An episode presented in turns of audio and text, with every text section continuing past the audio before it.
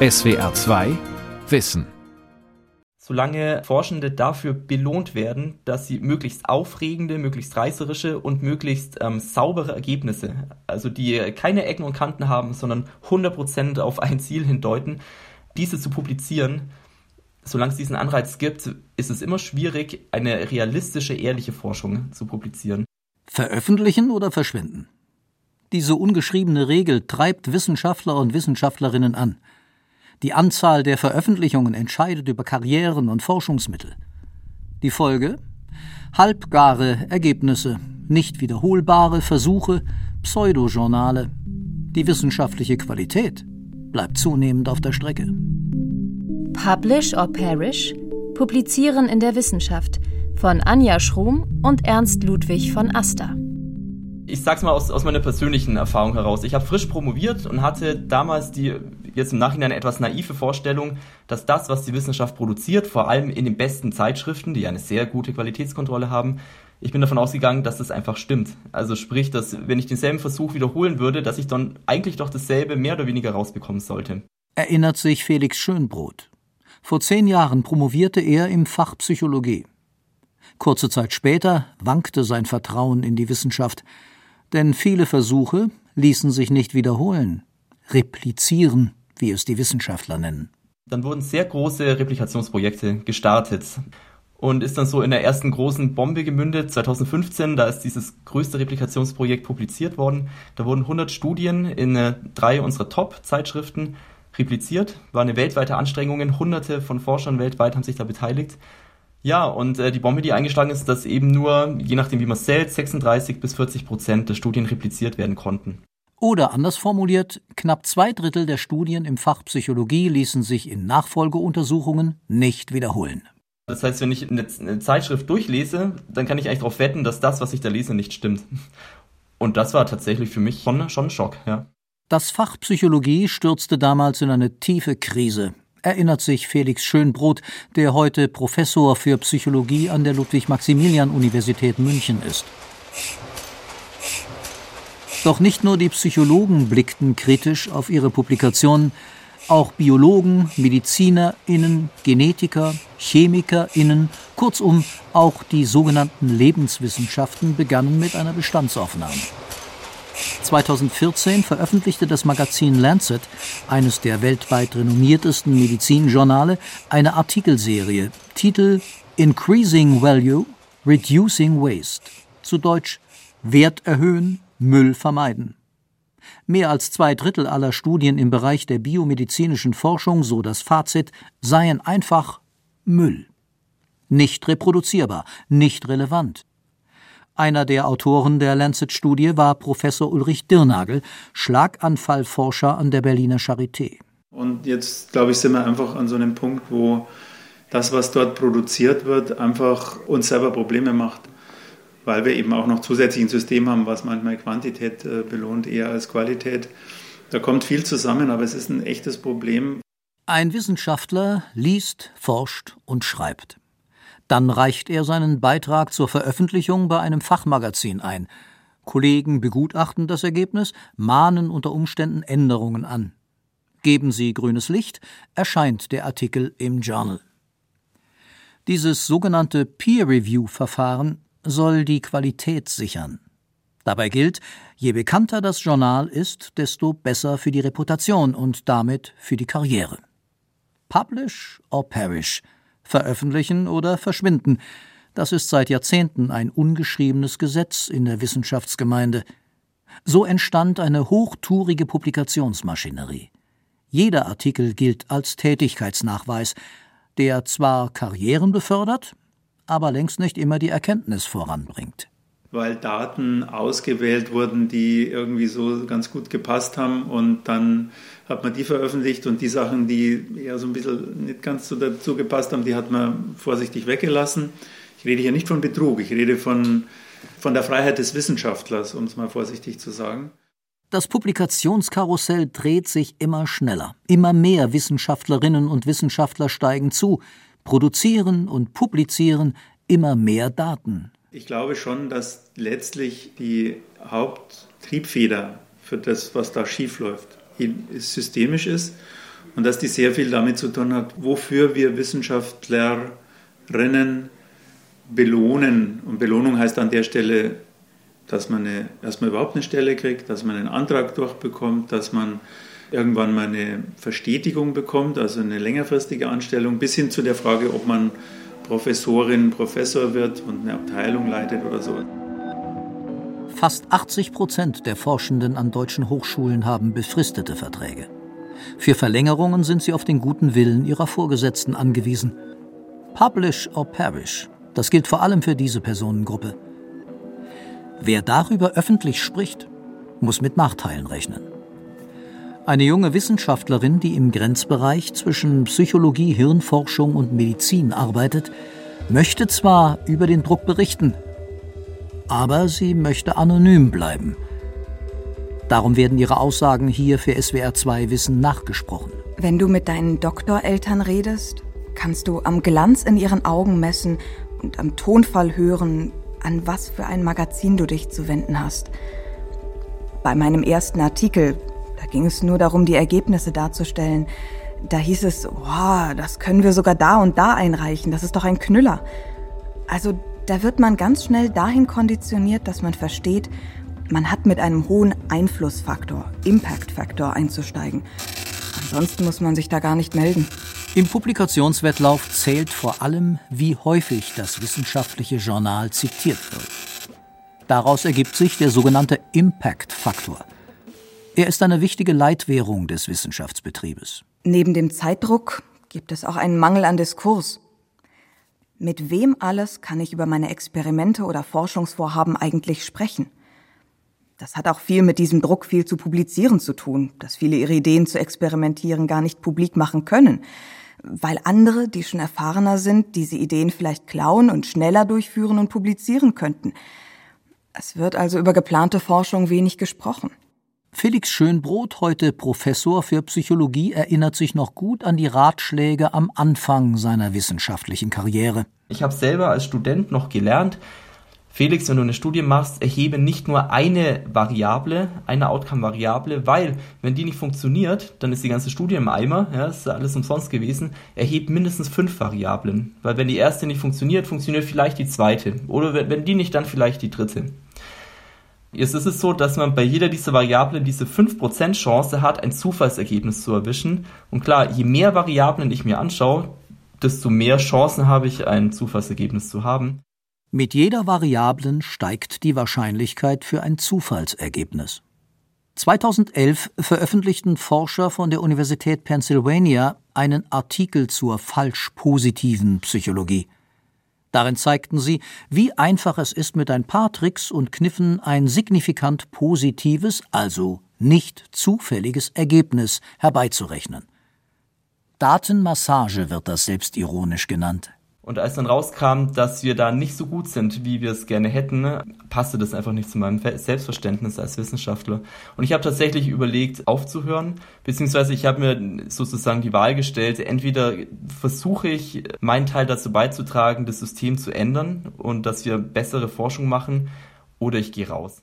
Felix Schönbrot begann mit Kollegen ein Commitment to Research Transparency zu entwickeln.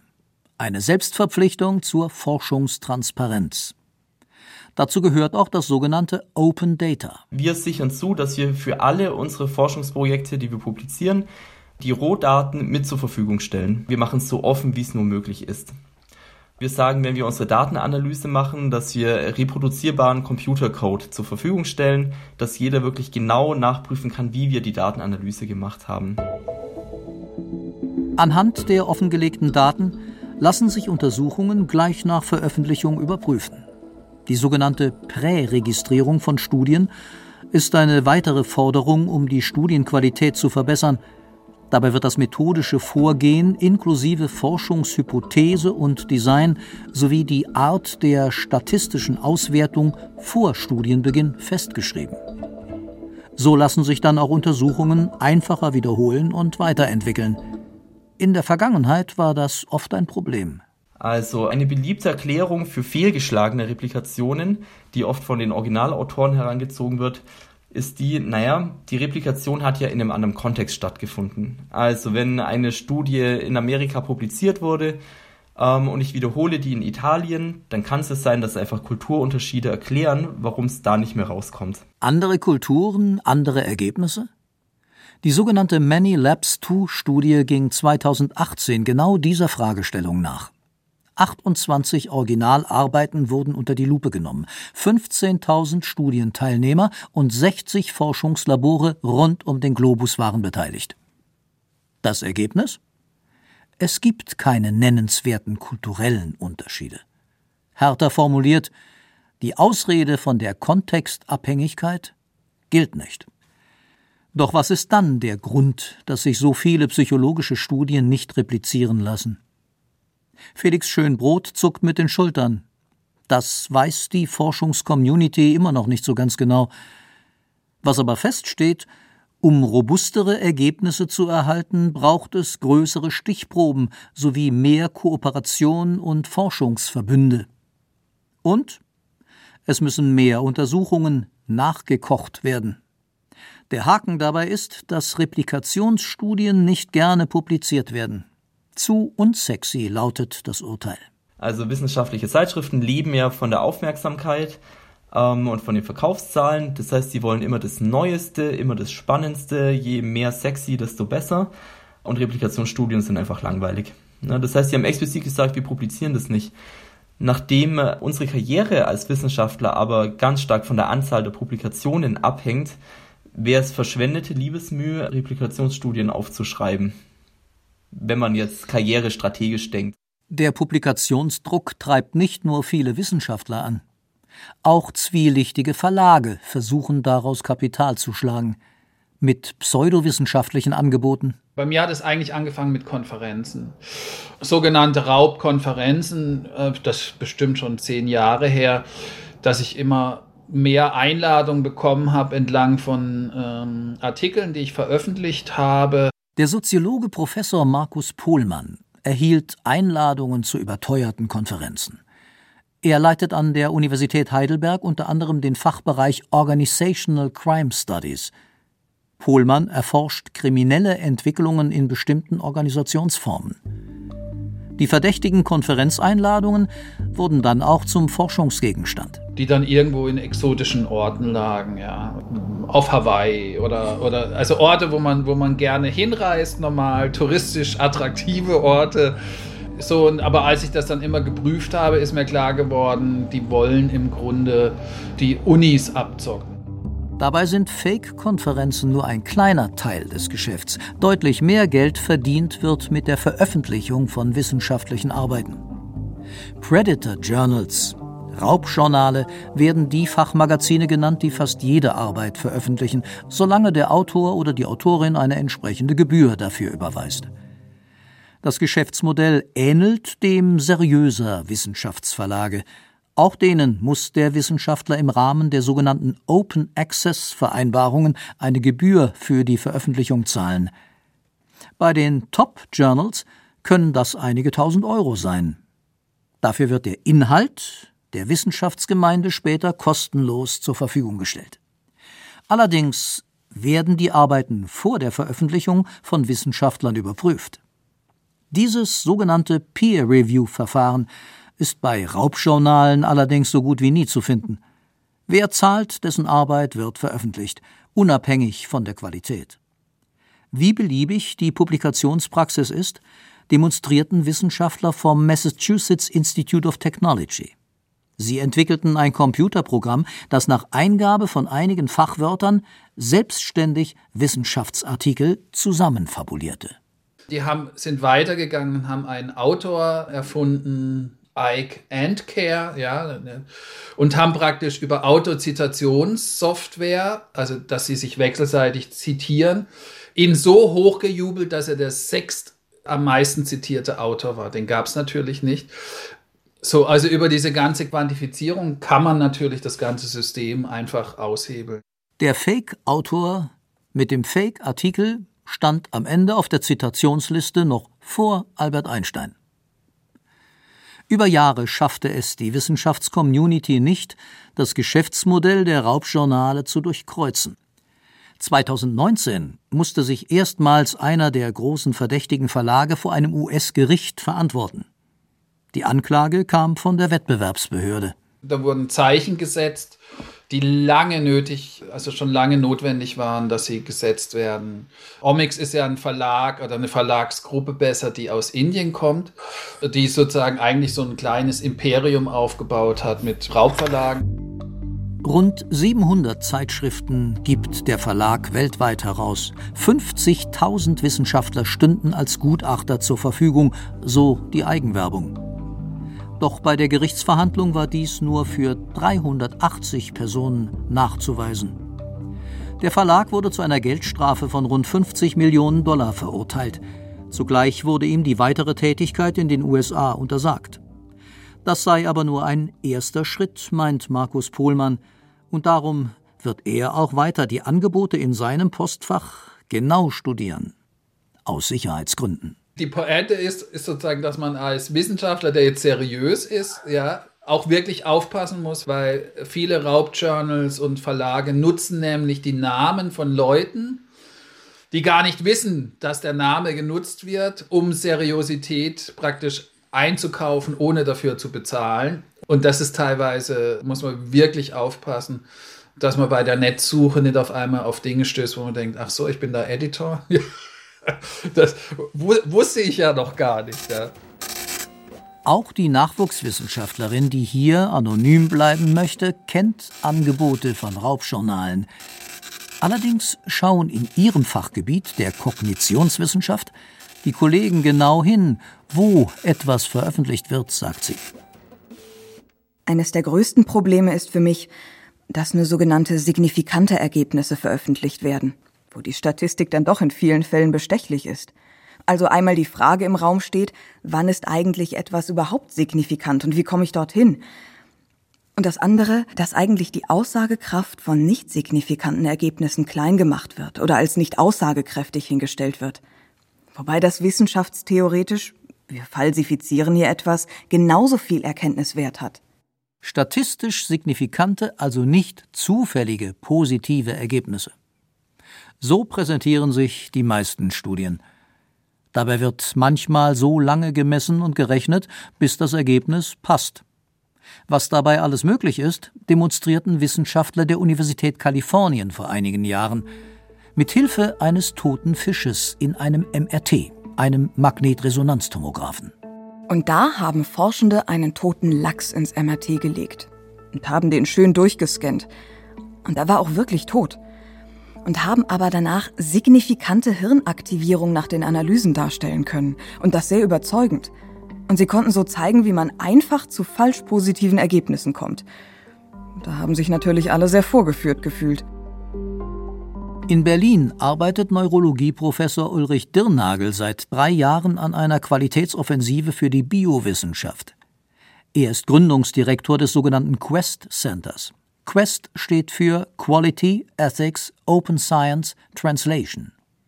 Das Zentrum arbeitet am Berlin Institute of Health, einer Gesundheitsforschungseinrichtung der Charité und des Max-Delbrück-Zentrums für molekulare Medizin. Das ist eine sehr ungewöhnliche Sache, dass eine Institution sich das leistet, da einen ganzen Stab von Leuten zu haben, die sich einerseits Gedanken darüber machen, wo sind wir nicht gut Meistens tendieren Einrichtungen dazu, das Gegenteil zu machen, sich mehr zu überlegen, wo sind wir gut, um dann damit Werbung zu machen. Also das ist eine tolle Sache. 7000 Wissenschaftlerinnen und Wissenschaftler arbeiten an der Charité und dem Max-Delbrück-Zentrum. Ihnen soll das Quest Center Anreize bieten, sich verstärkt um die Qualität ihrer Forschung zu kümmern. Auch um zu verhindern, dass frustrierte Nachwuchswissenschaftler aufgeben. Es gibt einen Brain Drain, den eigentlich keiner so richtig bemerkt. Und sind ganz tolle junge Forscher, machen da ihre Doktorarbeit und, und machen ihr erstes Postdoc oder so. Und die hören nach zwei, drei Jahren auf, manche nach fünf Jahren. Quest versucht, dem Frust über die derzeitige Wissenschaftskultur etwas gegenzusteuern und lobt regelmäßig Preise zur Unterstützung von jungen Wissenschaftlerinnen und Wissenschaftlern aus. Für Veröffentlichungen, die im althergebrachten Publikationssystem durchs Raster fallen. Replikationsstudien etwa, mit denen Ergebnisse überprüft werden.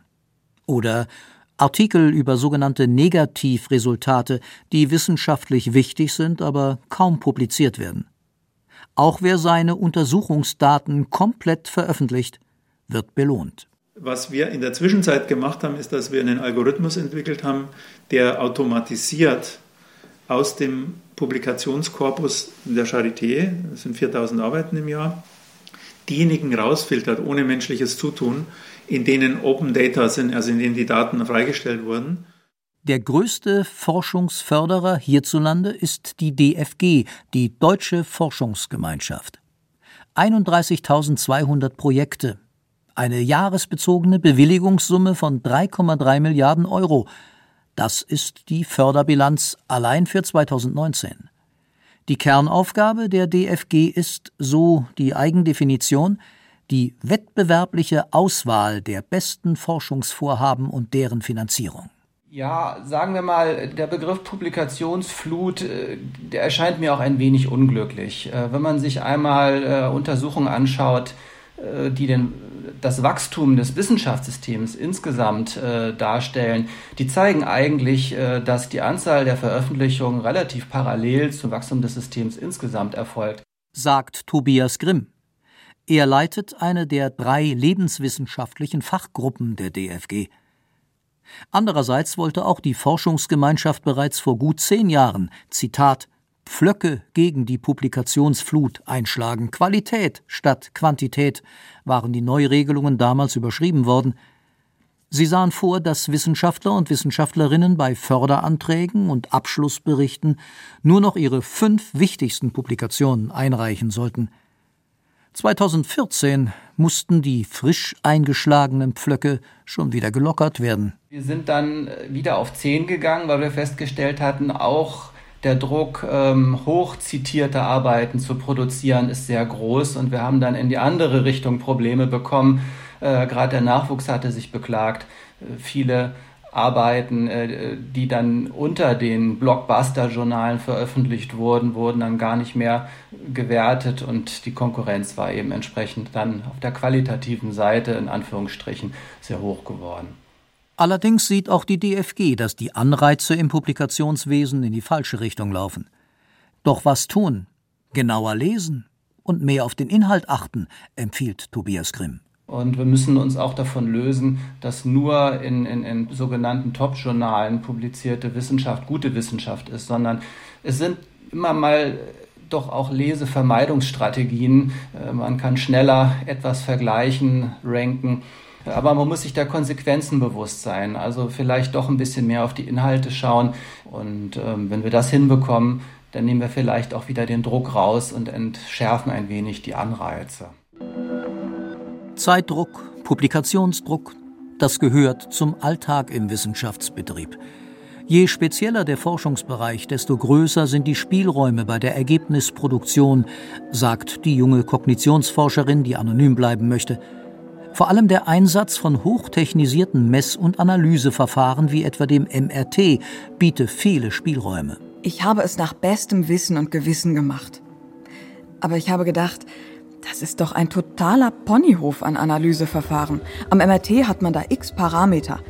Und wenn man sich damit auskennt und die anderen nicht, dann hast du freie Bahn. Die Möglichkeit zu tricksen war da, aber sie hat sie nicht genutzt. Die junge Forscherin will weiter sauber arbeiten und auch ihre Rohdaten veröffentlichen. Denn von Open Data könnten alle profitieren, sagt sie. Mein Herz hängt schon an der Wissenschaft. Insofern bin ich da gerne. Ich bin auch viel am Schimpfen. Dann meckere ich mich richtig aus und dann ist auch wieder gut. Was ich merke, ist, dass mir mein Thema sehr gefällt und ich dann auch die Hoffnung habe, dass es da Entwicklungen gibt.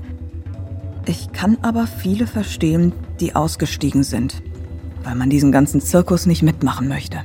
Und wenn diejenigen rausselektiert werden aus der Wissenschaft, die gute Wissenschaft machen und eben nicht die Werbemaschinerie anschmeißen und Doping benutzen sozusagen, haben wir natürlich ein Problem. Diagnostiziert Felix Schönbrot.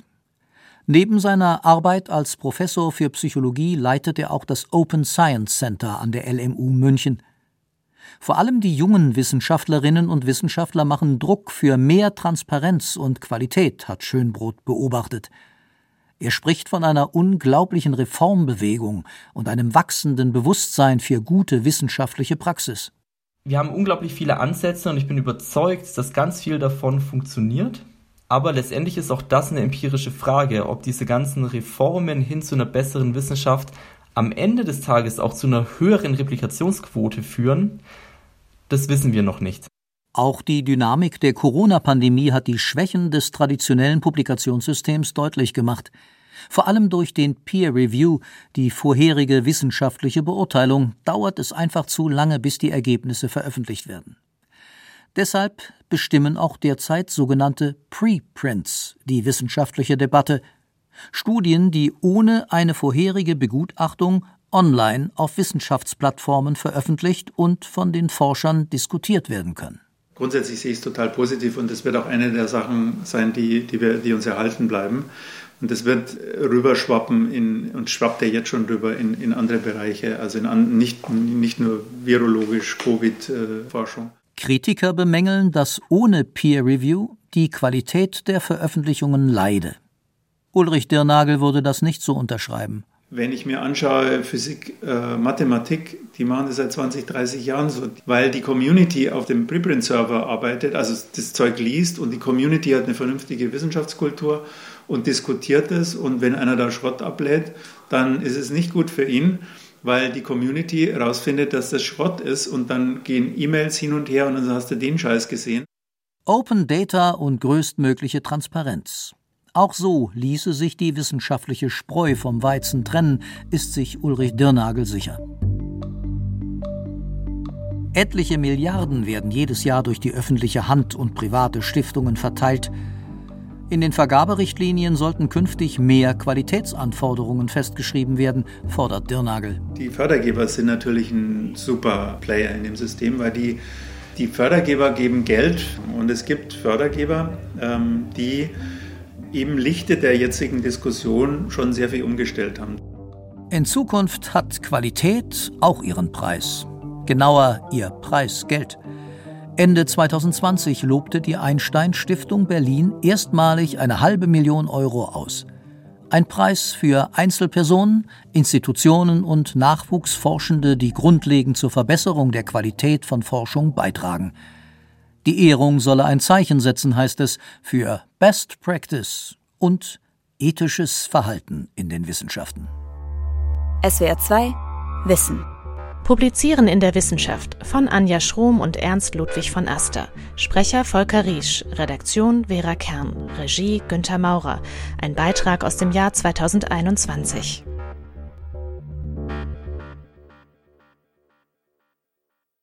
SWR 2 Wissen.